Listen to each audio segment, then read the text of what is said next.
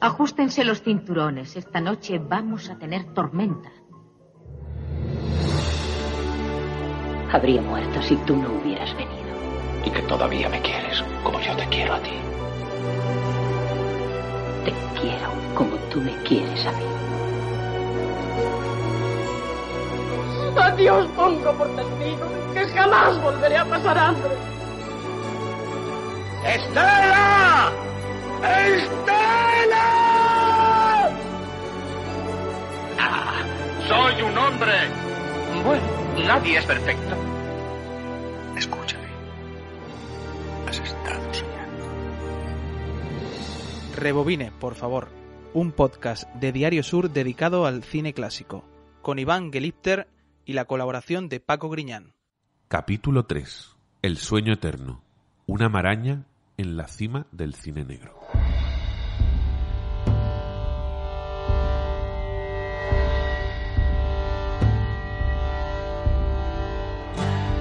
Pero, ¿quién diantres mató al chofer de los Sterwood?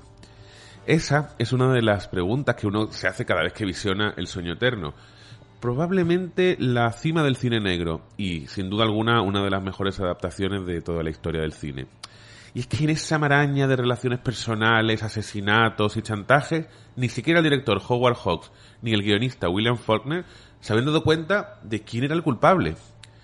En mitad del rodaje enviaron un telegrama al escritor de la novela, Raymond Chandler, y su respuesta mm, es más que ilustrativa. ¿Y yo qué carajo sé? El sueño eterno se estrenó en 1946, pero en realidad se había rodado un poquito antes. Eh, sin embargo, la Warner eh, decidió estrenar películas relacionadas con la Segunda Guerra Mundial y dejar el cine negro para más adelante. Ya en 1944, el mismo equipo formado por Hawks y Faulkner había obtenido un éxito notabilísimo eh, con Humphrey Bogart y Lauren Bacall en Tener y No Tener. Y para entonces el fenómeno Bogart y Bacall era una realidad que, junto al altísimo nivel del filme, no hay que olvidarlo, hizo del Sueño Eterno una de las mejores producciones hasta la fecha. Bueno, ya está hecho. Y la chica es mona, me gusta. A usted le gusta demasiada gente. Eh, No se inquiete por mí, el agua sienta bien. Me pregunto si haría usted lo que ella por un hombre. Eso mismo me preguntaba yo. Bueno, ahora solo nos queda esperar a Canino. Ignora que yo estaba en la habitación de al lado. Sabe qué hará cuando lo descubra, ¿no? Me arrancará los dientes uno a uno y me pateará el estómago. Eso para empezar, no será un espectáculo divertido. Por favor, cállese. Debió haberse ido a México. Basta, por favor. Así que no podía irse, ¿eh? El control de la frontera la habría registrado sola. Mucha gente la habría visto sin Reagan. Era más prudente venir aquí con ella, más seguro, especialmente para Eddie Mars. ¿Dejará el caso si le ayudo ahora a salir de aquí? No. Quíteme el pitillo de la boca, ¿quiere? Los diálogos afilados dan paso a un hilo argumental que juega durante dos horas sin descanso. Ningún personaje es el arquetipo de bueno y todos esconden secretos que a veces ni siquiera se llegan a desvelar. Por eso, cada vez que uno disfruta de este filme descubre algo que no había notado en la ocasión anterior. Sin embargo, la versión estrenada en agosto de 1946, que por cierto es la única que se ha podido ver de manera masiva hasta la fecha, no es la única. También en ese mes, pero un año antes, la productora dejó ver un primer montaje del sueño eterno de las tropas estadounidenses en el Pacífico Sur. Aunque considerada peor que la definitiva, en este metraje se incluía una charla entre el personaje de Bogart y un fiscal de Los Ángeles en la que supuestamente se clarificaban algunos detalles del caso. Al menos en parte, ¿eh? porque ni siquiera Chandler acierta a saber quién lanzó a Owen Taylor por el embarcadero con el coche en marcha. ¿Con qué es usted un detective privado? Creí que solo existían en los libros o que eran unos hombres pringosos que husmeaban por los pasillos de los hoteles. Caramba, no va muy arreglado. Ni tampoco soy muy alto. La próxima vez vendré con tacones, corbata blanca y una raqueta de tenis. Dudo que eso le sirviera de algo. Bien, ¿y sobre ese asunto de papá, cree que podrá resolverlo? No será difícil. ¿De veras? Creí que un asunto así requería algún esfuerzo. No demasiado. Eh, ¿Cuál será su primer paso? El de costumbre. No sabía que hubiera una costumbre. Está explicada con esquemas en la página 47 de cómo llegar a ser detective en 10 fáciles lecciones. Enseñanza por correo. Ah, y por cierto, su padre me invitó a una copa. También he leído el cómo llegar a ser comediante. ¿Oyó lo de la copa? Hablo en serio, señor Marlowe. Mi padre es padre- sígase usted mismo. Argumento aparte, el éxito del sueño eterno le debe mucho a los papeles de Humphrey Bogart y de Lauren Bacall, que además en ese momento vivían, yo creo, la cima de sus carreras, prolongada además durante muchos años después. Los dos intérpretes se conocieron en el rodaje de Tener y No Tener y se casaron en 1945. De ahí, después de la boda, surgieron nuevas secuencias, como el diálogo de los caballos, que cuenta con un alto contenido sexual implícito.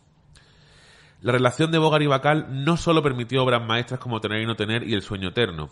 Juntos rodaron también La cena tenebrosa y Cayo largo, asentándose como la pareja más carismática de Hollywood hasta la muerte del actor por un cáncer de esófago en 1957, justo cuando acababa de cumplir 57 años. El señor Marlowe, general. Eh, ¿Cómo está usted? Eh, siéntese. Gracias. Coñac, Norris. ¿Cómo le gusta el coñac, señor? En un vaso. A mí me gustaba con champán. Champán muy helado, Valley Fork, y con tres medidas de coñac. Oh, vamos, vamos, puede servirle más.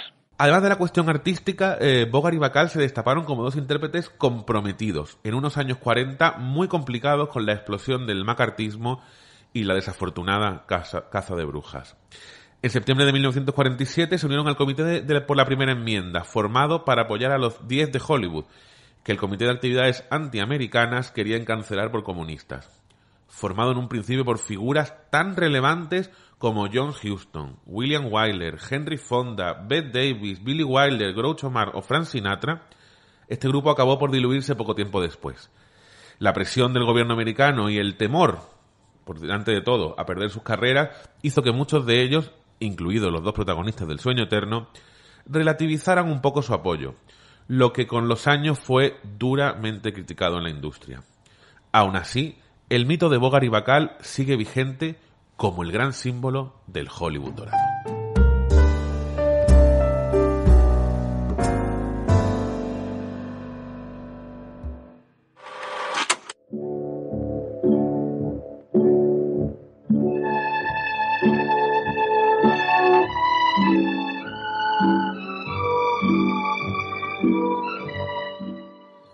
Buenas y bienvenidos a un nuevo capítulo de Rebobine, por favor, el podcast de Diario Sur dedicado al cine clásico.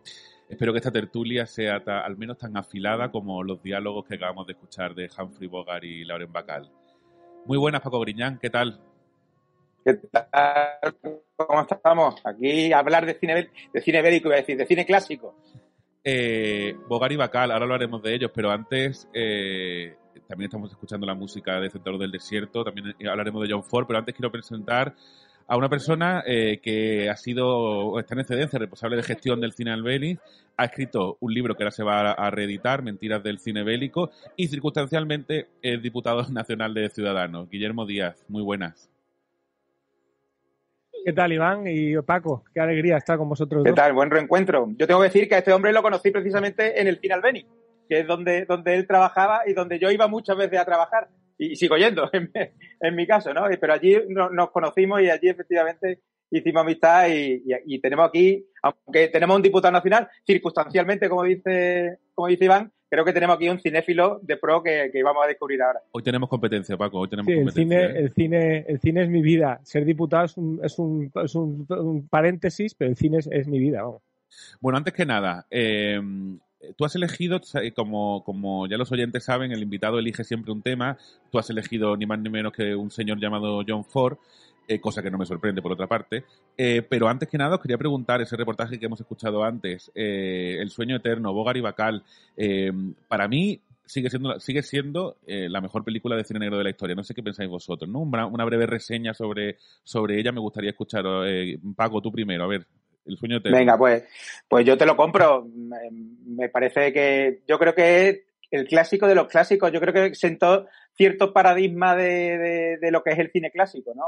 Y, que además tenía a la vez modernidad y, y, una puesta en escena sofisticada que me parece formidable. Pero a mí, para mí esta película, con el permiso de, del maestro Howard Hawks, para mí son Humphrey Bogart y, Lauren Bacall, ¿no? Eh, la, la, famosa frase de, de de Lauren es así, me necesita Silva, de, de, tener y no tener. Yo creo que aquí ya se hace real, realidad por absoluta en, ese encuentro de los dos. Y creo que esta película mmm, creo que, que, creó al Humphrey Bogart que todos guardamos en la memoria. Yo creo que esta fue la película que lo asentó y que, y que cuando pensamos en Humphrey Bogart pensamos en el sueño eterno, sin duda alguna.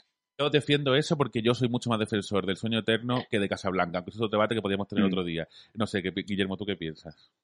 Eh, Yo creo, a mí el, el sueño eterno, desde luego, es una obra cumbre. Tiene su, tiene su caos en el guion. Eh, curioso, eh, que un guion que escribe Faulkner y que se basa en una novela de Chandler y que mm, eh, dirige Howard Hawks tenga errores. Porque es un caos el guion, hay que se entere ahí. Es que hubo cuatro, cuatro guionistas al final, por lo visto. Estuvo hasta Epstein, es decir, ahí el guion pasó por... Bueno, y, y por ahí he visto que se empezó la peli sin...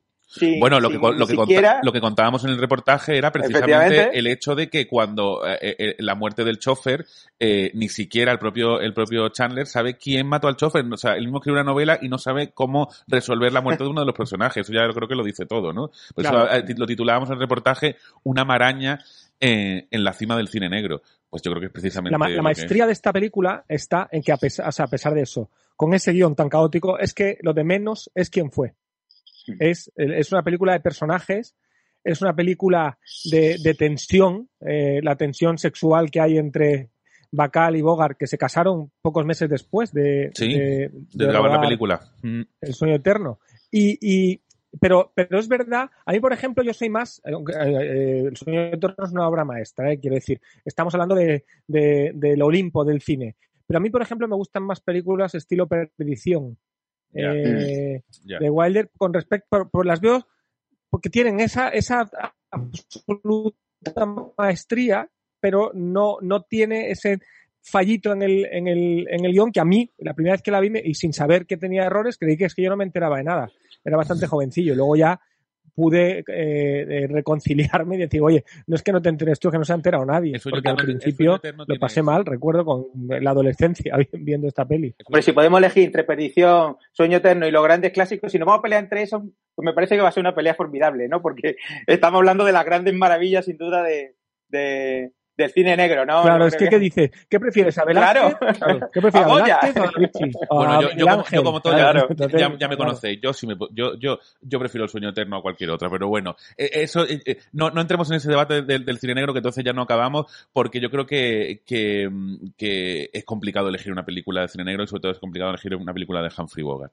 Lo que sí es complicado es elegir una mejor película de John Ford. Eh, vamos a empezar con un pequeño corte para, para animarnos, a ver qué pensáis de, de este diálogo. Ese es mi bistec, Balance.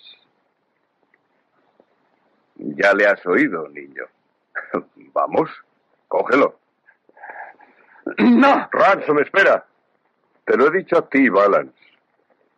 Vamos, recógelo. Tres contra uno, Donifan. Mi amigo Pompey está en la puerta de la cocina.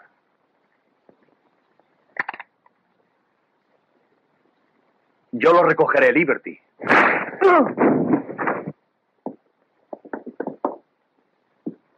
He dicho que seas tú, Liberty. Tú lo recogerás. Bueno, yo creo que lo hemos escuchado para el que no lo sepa. El hombre que mató a Liberty Balance. Hemos empezado por el final, ¿eh? Eh, porque es una Sí. de las películas de sus grandes éxitos de los últimos. Pero ha sido una de las primeras películas que ha elegido sin ningún género de duda Guillermo cuando le hemos planteado este- esta entrevista. Así que lo primero que quiero es que nos hables sobre por qué has elegido El hombre que mató a Liberty Balance y por qué John Ford, que yo creo que alguien mejor que tú para, para explicarnos no lo hay. Pues mira, John Ford, eh, he escogido a, a, a John Ford porque para mí, y hace un momento hemos estado hablando de Howard Hawks, ¿eh? Yo a lo largo de mi vida, mis directores preferidos han sido, y en eso no soy nada original, Hawks, Wilder y Ford. O sea, para mí era. Y luego Lubitsch, hay, hay muchos que a mí me gustan eh, especialmente, pero yo creo que el- los tres grandes que nadie discute son eh, Hawks, eh, Wilder y, y Ford. Y ahora, en el punto en que me encuentro, ya en los, en los 42 años, pues no sé por qué, quizá porque me he hecho más mayor, ha ido Ford destacando con respecto a los demás. Quizá porque con la edad, al menos me pasa a mí, te vuelves como un, un romántico más contenido. Y yo creo que eso es eh, John Ford. John Ford es un, es un tipo, es, es brusco, es, es, es callado, pero tiene una sensibilidad extrema, es un, es un poeta. Es, un, es, es, increíble. En esta escena que habéis puesto del hombre que mató a Liberty Balance, pues eh, se da precisamente una de las características que más me gustan a mí de, Ford, que es él rodaba muchas veces en plano general, que eso lo hace muy pocos, que es que metía un montón de personajes en pantalla muchas veces enseñaba los techos para dar la sensación de, intimidad y de realismo de las escenas. En esta escena en concreto que habéis elegido, pues se dan todas estas características. Él era un director de actores eh, magnífico y a mí es hoy por hoy el, director cuyas películas más emoción me, producen, que el cine es eso también, ¿no? Y por no hablar, aunque Liberty Balance no es un buen ejemplo, porque está rodada en escenarios prácticamente entera, y es una película muy de cine negro, aunque se desarrolle en el oeste, es una película muy de cine negro y no tiene lo que tienen otras películas de las que vamos a hablar más adelante. Pero no obstante, aún no teniendo la fotografía que tienen muchas de las películas de John Ford, si tuviera que elegir hoy, porque otro día puede ser otra, una película mía preferida de John Ford, es El hombre que mató a, Liberty Balance. Bueno, de hecho, yo creo que hay como una especie de. no, de mito, ¿no? Pero decir que John Ford hacía películas de películas del oeste, western, y realmente es una persona que supo mezclar géneros y, hacer películas que no tiene nada que ver. Por ejemplo, eh, El hombre tranquilo con, con, La diligencia, por, poner dos ejemplos diametralmente opuestos. No, no sé, eh, Paco, tú qué, qué, del hombre que mató a Liberty Balance, ¿qué destacarías? O, o, del propio John Ford.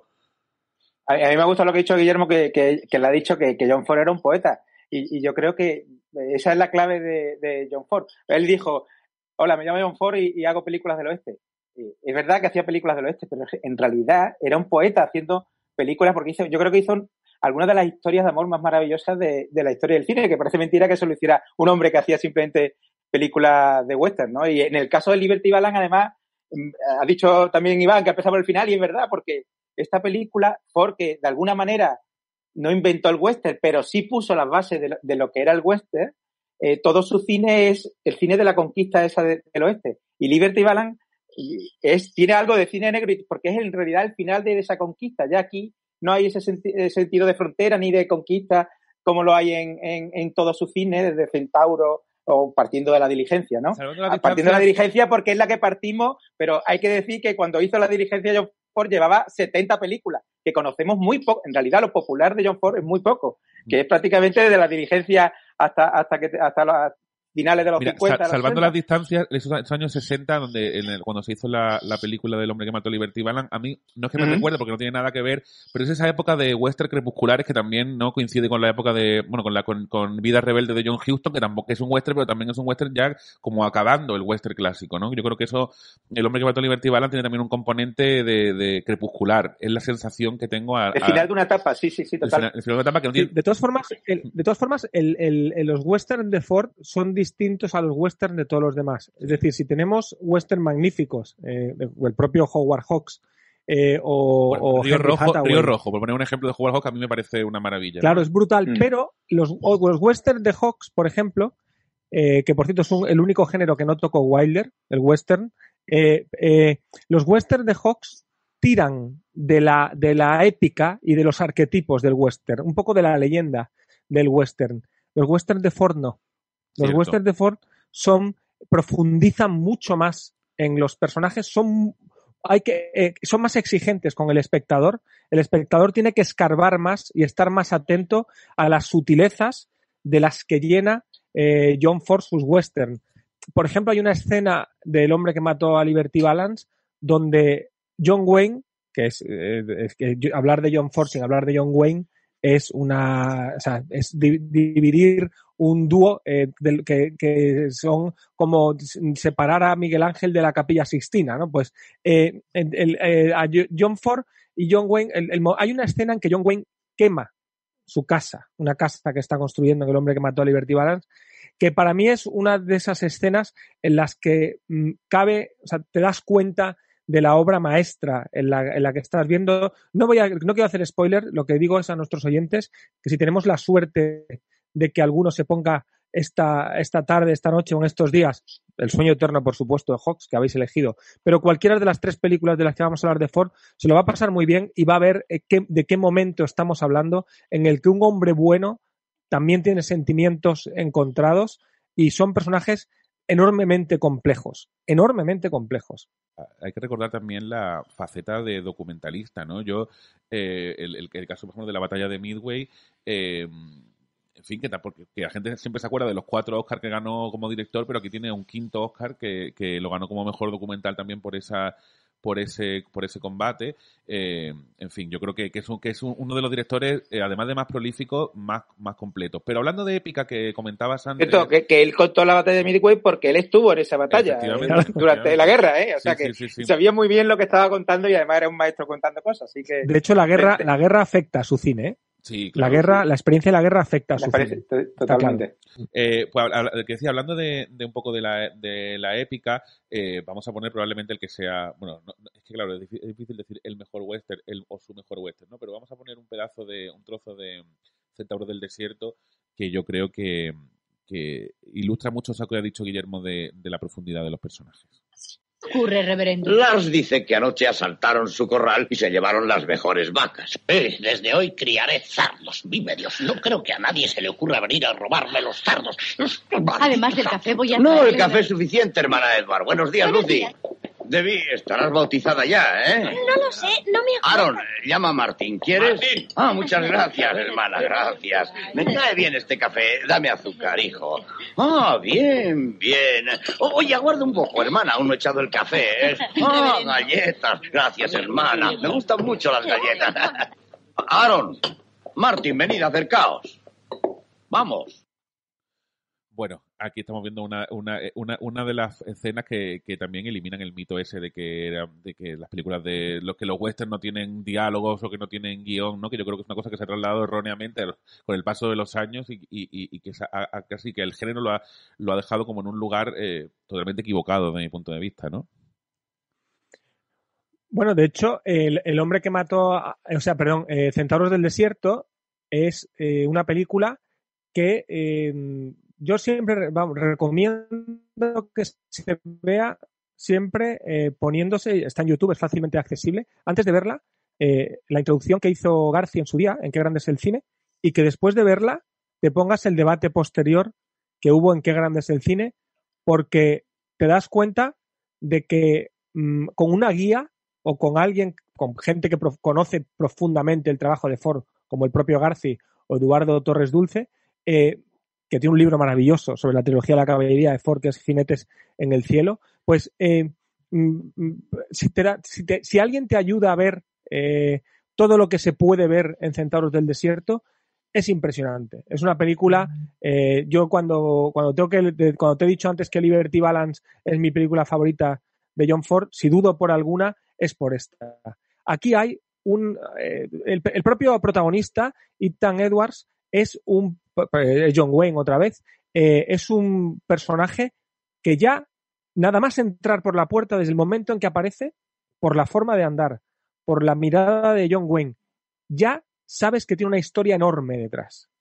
Eso, eso solo lo consigue un director tan enorme como Ford con un actor de- del calado de John Wayne, que le enfoca en la cara y tú dices, este hombre ha pasado muchísimo, tiene mucho detrás. Me encanta ¿Quién Guillermo. consigue me encanta- una película? Me encanta Guillermo porque eh, tú eres un poco como yo en ese sentido, que cada día tienes una película preferida de un director, que es difícil decir uno. De hecho, yo de John Ford, luego hablaremos de la tercera película de John Ford, luego lo profundizaremos en ella, que es mi favorita.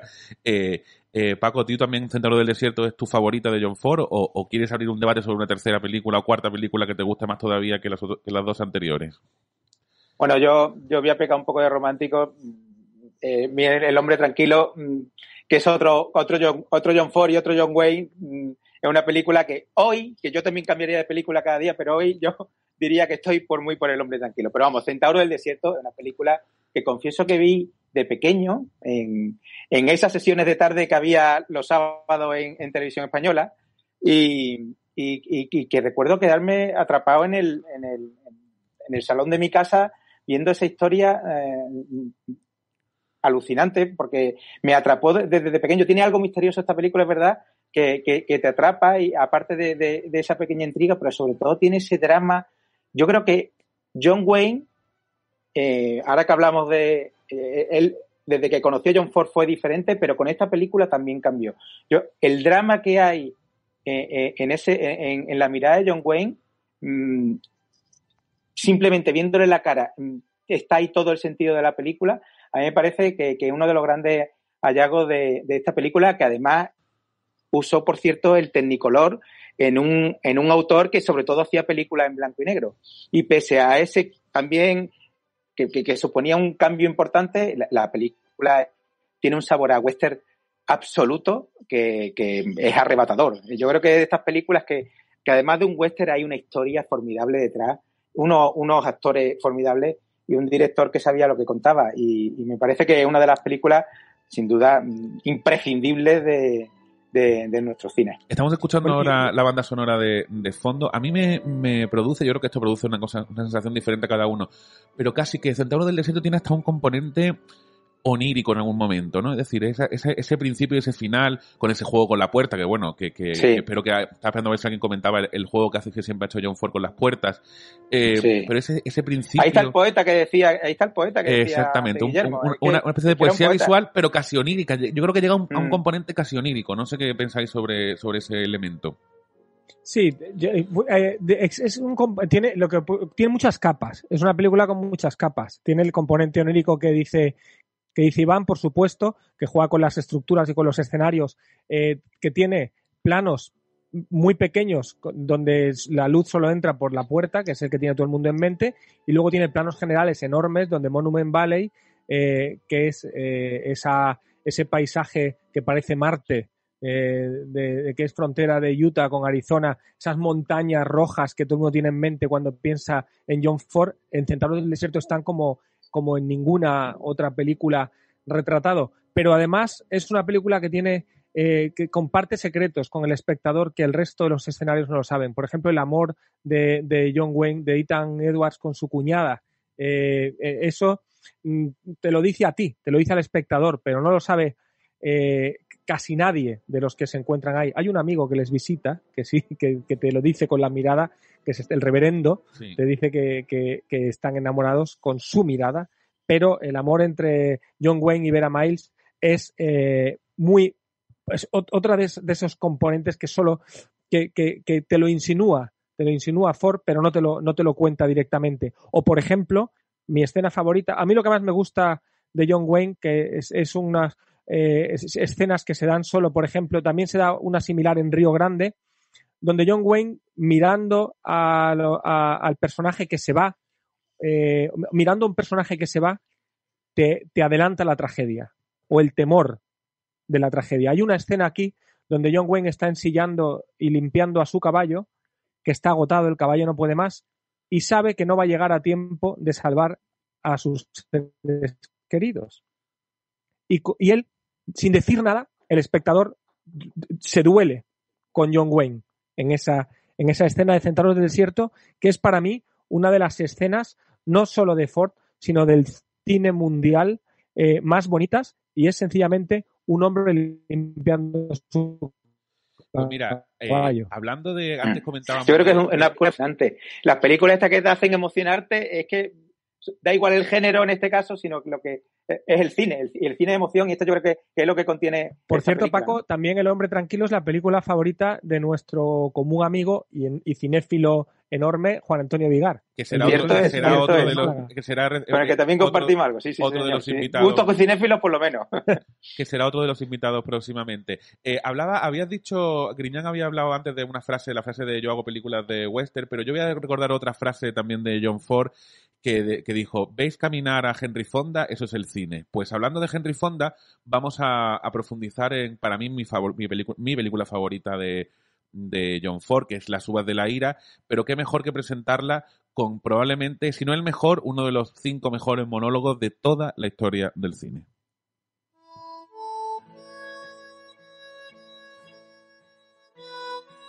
Antes o después acabarán conmigo de una forma o de otra. Tal vez pueda hacer algo, tal vez pueda encontrar algo que vivir como pueda y tal vez llegue a saber qué es lo que anda mal y ver si se puede hacer algo por remediarlo. Y también he estado pensando en nosotros, en nuestra gente que vive como los cerdos, teniendo bajo sus pies una tierra tan rica, que no tienen para comer porque se les niega un trabajo al que tienen derecho. He estado pensando en qué pasaría si nos pusiéramos todos a gritar.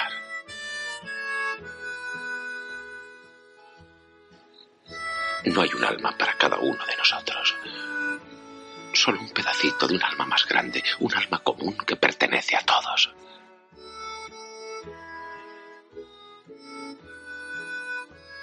Yo estaré en todas partes. En todas partes. Donde quiera que mires. Donde haya una posibilidad de que los hambrientos coman, allí estaré. Donde haya un hombre que sufre, allí estaré. Estaré en los gritos de los hombres a los que vuelven locos. Y estaré en las risas de los niños cuando sientan hambre y la cena esté ya preparada. Y cuando los hombres coman de la tierra que trabajan y vivan en las casas que levanten, allí también estaré. Yo es que cada vez que escucho cada vez que escucho este discurso, este monólogo, a mí es que me, emociono sinceramente eh, por las uvas de la ira, que, por cierto, está, en muchos momentos está más cerca del documental que, de, que del drama, aunque no necesita recurrir ni al sentimentalismo, ni a la cursilería, ni al sensacionalismo, para causar una especie de, de desazón en, en, en, que en quien disfruta la, la, película. Para mí es el, el gran referente histórico del, del, cine social. Y ahora profundizaré un poco en las circunstancias, ¿no? Pero quería primero que escuchar un poco vuestra opinión sobre las uvas de la ira. Ya, la mía creo que es más que evidente, ¿no? Eso, eso que has dicho, Iván, es John Ford. ¿eh? Eso que has dicho de sin necesidad de recurrir al sentimentalismo, sin necesidad de ponerse melodramático, que es todo un género del cine, sin necesidad de artificios o de adornos alrededor, eh, eso es Ford. Justo eso. Él coge a Henry Fonda, con el que venía a trabajar en dos películas magníficas, eh, también muy recomendables, que son seguidas, además. El joven Lincoln, donde te cuenta, eh, donde Lincoln, Henry Fonda interpreta a Abraham Lincoln en sus primeros casos como, como abogado, antes de todo lo que pasó después. Y en Corazones Indomables, de los colonos que se asientan, y una película que trata sobre la conquista del, del oeste en los inicios eh, de la conquista americana, cuando llegan los colonos. Y después llega hasta las uvas de la ira y, y hace con Fonda lo que hace con John Wayne. También es verdad que no hablamos de dos actores menores, hablamos de dos de los mejores actores de la historia del cine, pero él era capaz de exprimir a, la, capacidad de, de, sobrecogimiento y de, sin necesidad de nada más que una mirada o una forma de encuadrar una imagen o la combinación de estas dos cuestiones emocionar a una persona, al espectador profundamente. Y es, eso es eso es lo que hace que, que Ford sea, sea, Ford, ¿no? La verdad que este diálogo que, que ha puesto casi mesiánico en, en las palabras que, que, nos dice el personaje de, de, de, Henry Fonda habla de, en realidad de, de la época la, sobre la que va la película, que es la Gran Depresión, que, en la que tanta gente se vio sin un futuro, ¿no? Y esta, esta historia, esta epopeya de esta familia que va buscando su, eso, un futuro, un, en, en California y porque no, no, no, encuentran trabajo de, y no encuentran salida. Eh, sí, es una película vamos, hermosísima y a la vez una película muy amarga. Déjame eso, que te yo creo que, momento, que eso también era un, un, un, una característica muy de, muy de John Ford, ¿no? Esa amargura muchas veces de los personajes, humor también por otro eh, siempre en sus películas hay humor, pero esta película es particularmente amarga y a la vez eh, bella y hermosa. ¿eh? Sí. yo creo que eh, es la capacidad que tenía este hombre de contarnos una historia que, que mmm, en, rápidamente encontraban pues, pues la identificación con el espectador, ¿no? Yo creo que esa es la gran capacidad del cine de Ford y de, y de arrastrarte hacia historias como esta que son bellísimas. Sí, déjame que cuente algunas cosas sobre esta película, algunos detalles que son, me parece bastante relevantes. Para empezar, el productor, eh, Darryl Zanuck, se gastó en aquel año 100 mil dólares en los derechos de, de la novela de, de Steinbeck. Que, Steinbeck, que como ¿no? ejemplo, esa cifra es muy superior a lo que costó a lo que, a lo que costó a Selznick los derechos de lo que el viento se llevó, que ya era un éxito en, en, su época. Y además esta película tiene la capacidad de retratar muy bien no solamente la, la cuestión de la crisis económica como tal, porque detrás de esa crisis estaba el fenómeno conocido como, como Dust Bowl, que es una, una especie de sequía que afectó a las llanuras y praderas que se extendían desde el Golfo de México hasta Canadá y que, y que eso provocaba esa sequedad del suelo que hacía que la tierra se levantara. Yo creo que todo ese, ese ambiente que tiene mucho que ver en la fotografía y, y, y la producción en general se percibe clásica, así que viendo la película somos capaces de notar eh, eh, las ventiscas, esas ventiscas negras de arena, esa, ese viento negro, ¿no? Como se conocía. Que es un concepto que, que, perfectamente el, el, el, el, encargado de fotografía de la película, Greg Toland, para mi de punto de vista, retrata de forma magistral. Y además, a todo ello, a la parte técnica, que es brutal desde mi punto de vista, se suma esa defensa de, al fin y al cabo, esa defensa de la unión sindical, que por cierto, y aunque no tuvieron, consecuencias, puso la lupa un poco sobre, sobre Steinbeck y sobre, y sobre John Ford unos años más tarde en, el- en el, en el macartismo, ¿no? que quizás es el, el- el elemento que más daño le ha hecho al cine. Afortunadamente, en el caso de él, eh, sin consecuencias, no como otros que sí las tuvieron, como el caso de, de Robert Rosen, ¿no? Estas son esta- Las uvas del aire es una de las películas que tienen que ver quienes acusan a John Ford de derechista o de, o de reaccionario, que le han acusado, de- le acusaron, hubo una época en que se le dio la espalda a John Ford, afortunadamente el tiempo siempre hace justicia, pero la- cierta la intelectualidad y la y de, de algunos años y la crítica de algunos años mm, le dieron la espalda a Ford porque veían en él elementos ultraconservadores que yo no encuentro en ninguna, no, no los veo y, que recomiendo que a quien sea que vea las, las, las uvas de la ira. Eh, por cierto, esos 100.000 dólares que se gasta no era comprando un clásico, todavía. Ha- ha- Hacía un año que se había publicado. Quiero decir, o sea, fijaos la, la visión del productor también ahí, ¿eh? O sea, que de- de- de- Bueno, en ese eh, pasó, derechos. ocurrió prácticamente como lo decía, como lo que el caso de lo que el viento se llevó, que también tampoco era un clásico, era una cosa que. Claro. Lo que pasa es que yo creo que en esa época había productores que eran capaz de, capaces de ver perfectamente lo que iba a ser un éxito en, en- en las pantallas, ¿no? Y salvo algunos con algunos pocos errores, pero siempre ha terminado acertando. Pero 100.000 dólares en aquellos años, mucho dinero, ¿eh? Un riesgo Sí. muy grande. Yo no, yo no, yo no, yo leí las uvas de la ira cuando vi la película, ¿eh? Yo no, yo, o sea, yo me acerqué al libro por la película. Tengo que ser muy, muy sincero. Que aparte es una buena adaptación. A Steinbeck eh, le gustó. Le gustó bastante Sí. la, la adaptación de la peli. Y eso que la película alarga más el viaje. Lo hace una, eh, por decirlo así, aunque no es el género exacto, una road movie, ¿no? Aunque él Sí. Bueno, es un eso lo tema, quería preguntar a Griñán. De hecho, eh, Paco, si no- tú también consideras que a veces estás más cercano al documental que al drama. No sé si tú también tienes esa opinión. Hombre, en esta, en esta, en esta película es que está, está retratando y lo retrata de una manera muy fiel a, a, lo que a lo que pasó, ¿no? Pero y pero volviendo a eso de, que mm, Ford no, no, no fue reconocido eh, por algunas películas, precisamente Centauro del Desierto es una película reivindicada a posteriori, porque en su momento no fue valorada ni entendida como, como con el tiempo se, se ha valorado como uno de los grandes westerns de- del cine, ¿no? Es decir, yo, Ford también, eh, como Hitchcock, eh, tuvo, tuvo muchos mu- muchos detractores por ese cine y ese cine, al igual que tenía gente que, que, que lo amaba, también tenía gente que lo odiaba. Y, Por y cierto, el creo propio- es uno de estos casos. Por cierto, el propio Hitchcock decía que Ford estaba sobrevalorado. Hombre, es que tiene un programa, la, la- diferencia entre escritores como la diferencia entre directores de cine. Eso, Bueno, pero eso de- da para varios programas. de- destaquemos lo positivo. Quien, quien, quien sí disfrutaba mucho de John Ford fue Orson Welles, que por cierto, obligó a su equipo, antes de rodar eh, Ciudadano Kane, obligó a su equipo a, a ver, a visualizar la diligencia una y otra vez hasta Es que, cierto. hasta que se quedaran con todas las ideas claves, ¿no? Y, y hablamos de Orson Welles, alguien que además es un inventor, él sí que fue un inventor de, para mí el inventor del cine moderno como tal, ¿no? Entonces quiero decir, Es que ahí se producen herencias de talento. Ford aprende con Griffith, que de hecho Ford fue extra Claro. en el nacimiento de una nación. Ford aprende con Griffith, igual que Wilder aprende con, con Lubitsch, y, y- y- y- y Orson Welles, que es un genio y es un tío muy listo, pues se fija mucho en, en Ford, aunque bueno, Ford aprende, Ford eh, influye mucho, también mucho en Spielberg y en Kurosawa, ¿no? Muchísimo. Pero, pero esa, esa es, es precioso. A mí es una cosa que me gustaría tratar algún día en el futuro, que es cómo se van pasando el testigo en las narrativas, en la forma de contar la historia a través de imágenes Sí. de un director a otro.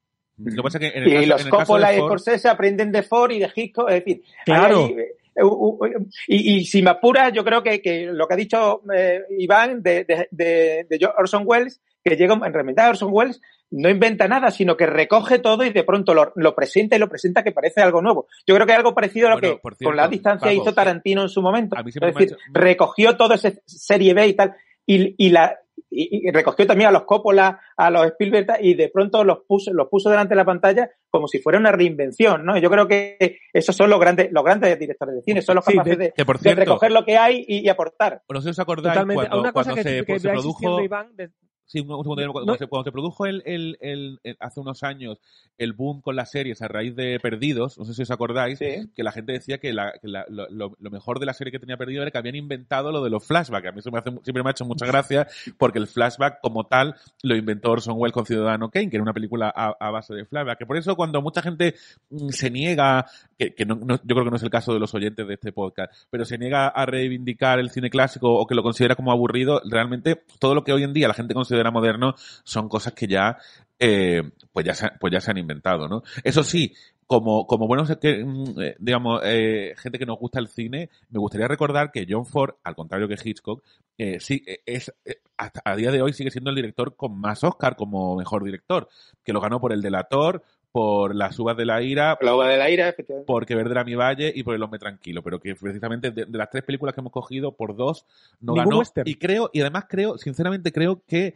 efectivamente, por, por eh, Centauro del Desierto ni siquiera estuvo nominado, me parece. ¿eh? Nada, nada. Centauro fue una de las películas en su momento incluso vilipendiada, ¿eh? O sea que, y fue la recuperación posterior de por parte de, por ejemplo, de Europa y de la Nouvelle Vague, que, reivindicaron películas como esta. Bueno, pues. los Scorsese, también los Coppola, ¿eh? Sí, con, pues con, la, con la idea esta de, de Centro del Desierto y de la reivindicación, nos vamos a despedir que vamos a despedir el podcast.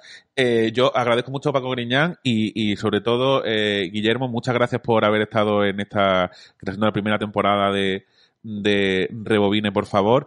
Y con lo que sabes, evidentemente, pues no va a ser la única vez que te llamemos. No, no, yo, vamos, por favor, no es que, no, es, no me den las gracias, os lo pido por favor, que me llaméis para hablar de estas cosas, porque es de lo que más me gusta hablar en la vida. Por cierto, el nombre del, del, del podcast, eh, Rebobine, por favor, lo has cogido por el Be Kind Rewind, la peli de, Obviamente. de, de, de Jack Black. Sí efectivamente. Que es, una maravilla de película. un día podemos hacer una de infravaloradas, películas infravaloradas. Esa, esa, es una de las mejores comedias de los últimos 20 años, pero vamos, lo, reivindico donde haga falta, desde luego. Pues con esa música de Centro del Desierto. La, acaban de editar en Blu-ray. Lo sé, lo sé, lo sé. con esa música de Centro del Desierto nos vamos a despedir y esa imagen de toda la familia viendo por esa ventana como llegan los personajes a su casa. Muchas gracias y nos vemos en el próximo capítulo de Rebobine, por favor. Nos vemos.